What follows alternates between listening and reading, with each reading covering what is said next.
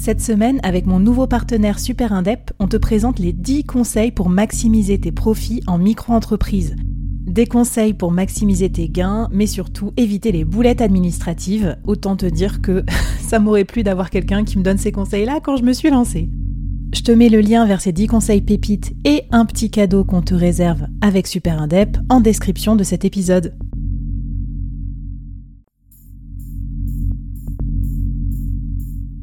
Quoi ressemblerait ton business si tu pouvais être épaulé par les meilleurs experts?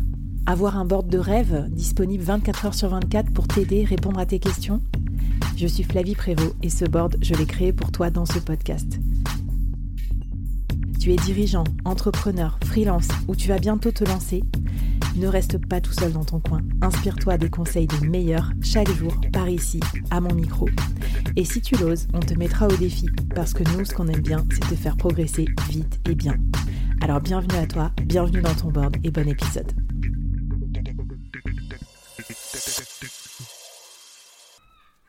Alors deuxième épisode de cette mini-série, j'espère que vous entendez les mouettes et les goélands derrière moi. Ça fait partie du charme de cette mini-série collector enregistrée pour les deux ans du board. Ah purée, j'y crois toujours pas quand je prononce cette phrase. J'ai vraiment pas l'impression que c'est... Enfin c'est passé super vite. Alors dans cet épisode, je voulais te donner 10 conseils pour toi, solopreneur ou futur solopreneur ou freelance qui est en train de, de scaler pour devenir solopreneur. Qu'est-ce que j'entends par solopreneur déjà? C'est tout simplement un entrepreneur donc, euh, qui décide de rester tout seul, de ne pas recruter de gens euh, et de devenir un manager en fait. Donc ça veut dire quoi? Ça veut dire qu'on peut quand même grandir, on peut faire appel à des freelances, euh, voilà, c'est très, très agréable. Et solopreneur, la différence par rapport à freelance, c'est que tu fais pas que vendre tes prestations en, en tant que freelance, que ton temps, tu développes aussi d'autres produits, par exemple un média, ou des produits digitaux ou plusieurs offres en fait, tu vois. Donc, du coup, ça devient un tout petit peu plus complexe que quand tu es juste freelance, même si j'ai rien contre le fait d'être juste freelance. J'ai commencé comme ça aussi. Euh, mais voilà, ça nécessite euh, une sacrée organisation pour tout gérer tout seul et en même temps gérer plusieurs types d'activités. Alors mon conseil numéro un, évidemment, tu le connais par cœur si tu écoutes déjà le board, organise et protège ton temps. Il est hyper précieux, c'est le truc le plus précieux au monde. Quand tu es solopreneur, tu es passionné, tu bosses pour toi, la tendance à la productivité toxique où plus tu travailles, plus tu récoltes les fruits. Mais il faut, arrêter, ça va te mettre dans le dur avec ta famille, euh, ton mec, ta meuf, euh, tout ça. Donc euh, vraiment protège ton temps. Moi j'ai enregistré plein de mini-séries spéciales sur comment je gère mon agenda. Organise-toi un agenda dit de surface, un truc qui, qui bouge jamais, avec du temps pour le deep work, du temps pour tes loisirs, etc. Et puis du temps pour tes clients et pour tes différentes activités. J'y reviens pas, mais ça pour moi c'est le conseil number one. Conseil number two, diversifier ses activités. Moi, j'ai construit ma solo-entreprise autour de trois pôles. Un média, le board, pour apprendre des choses toutes les semaines, ça me permet de me former, mais aussi pour rencontrer euh, des gens, du coup euh, mon réseau, tout ça. Et en fait, ça va me permettre à terme, si j'arrive à le sponsoriser, de générer des revenus. Ce que je n'ai pas fait encore, mais tu vois, c'est en gros, c'est un produit. Deuxième euh, pôle, le freelancing. Ça, ça me permet deux choses. Générer du cash immédiatement, hein, c'est quand même assez rapide pour générer de l'argent. Le freelancing, tu n'as pas besoin de développer quelque chose, un site ou quoi.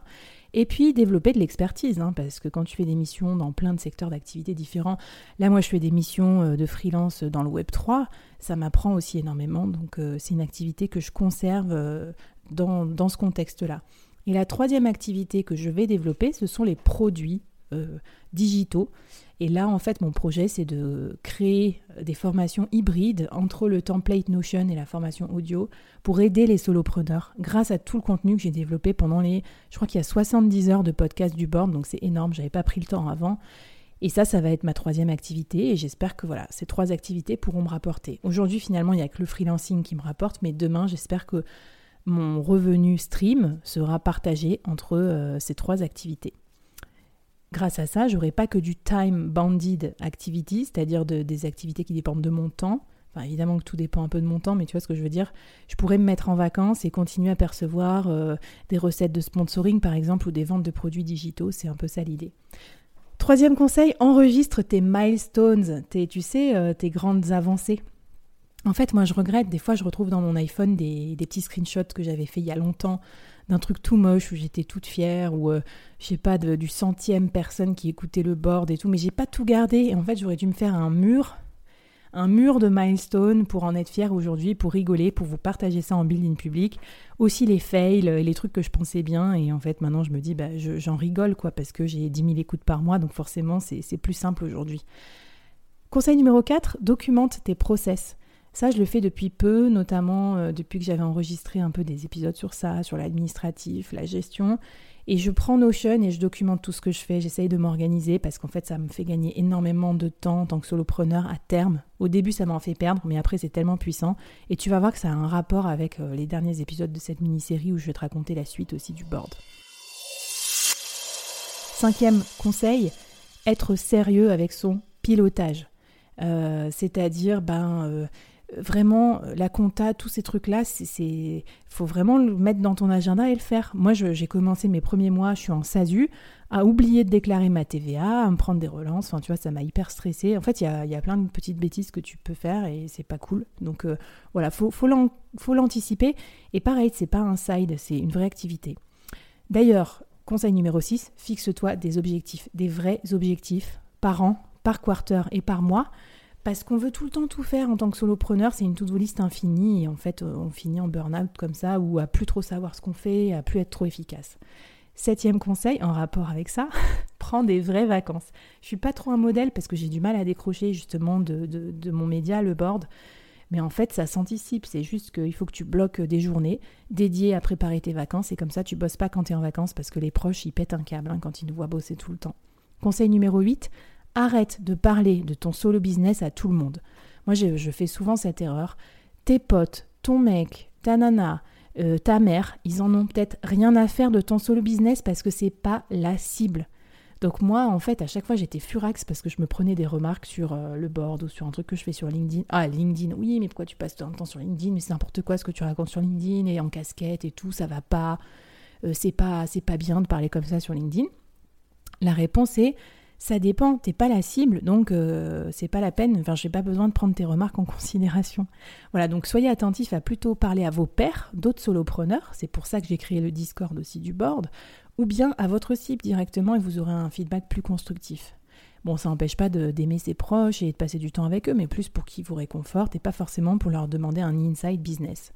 Conseil numéro 9, prenez la parole, faites du building public.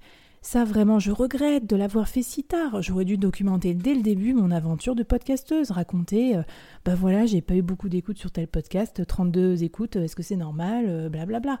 Et en fait, les gens, ils aiment vous suivre pendant que vous faites l'aventure, pas quand vous êtes arrivé en fait, parce que ça, ça fait fake. Donc vraiment, n'hésitez pas, moi j'ai hâte de vous voir. Taguez-moi si vous voulez, on se retrouve sur LinkedIn si vous voulez, on, on pourra en reparler, mais vraiment, j'aimerais vraiment voir encore plus de building public et moi je vais en faire plus. Conseil numéro 10, se former. Bon, ben, je crois que si tu écoutes le board, euh, c'est une façon pour toi de te former, je l'espère, mais n'hésite pas, forme-toi, forme-toi, forme-toi. Moi, j'ai découvert le Web3, je me suis énormément formée. Je pense que ça fait une énorme différence hein, par rapport à plein d'autres freelances, solopreneurs, entrepreneurs, la capacité d'absorption de nouvelles compétences pour être meilleur et pour être plus efficace. Voilà, c'était les 10 conseils. Te redemande-moi l'année prochaine, peut-être que j'en aurai 10 autres. Là, c'est les 10 trucs qui m'ont sauté aux yeux pour mon année d'activité. Et j'aimerais bien savoir ce qui toi, euh, bah, qui toi t'interpelle euh, dans ta vie de solopreneur ou les questions que tu te poses avant de te lancer. Et je te lirai avec plaisir sur LinkedIn, hashtag le board, ou bien sûr en réponse à la newsletter. Je te mets tous mes petits tips et tous mes petits outils et autres de mon quotidien là-dedans. Et je te propose qu'on passe au troisième épisode où je vais répondre à vos questions.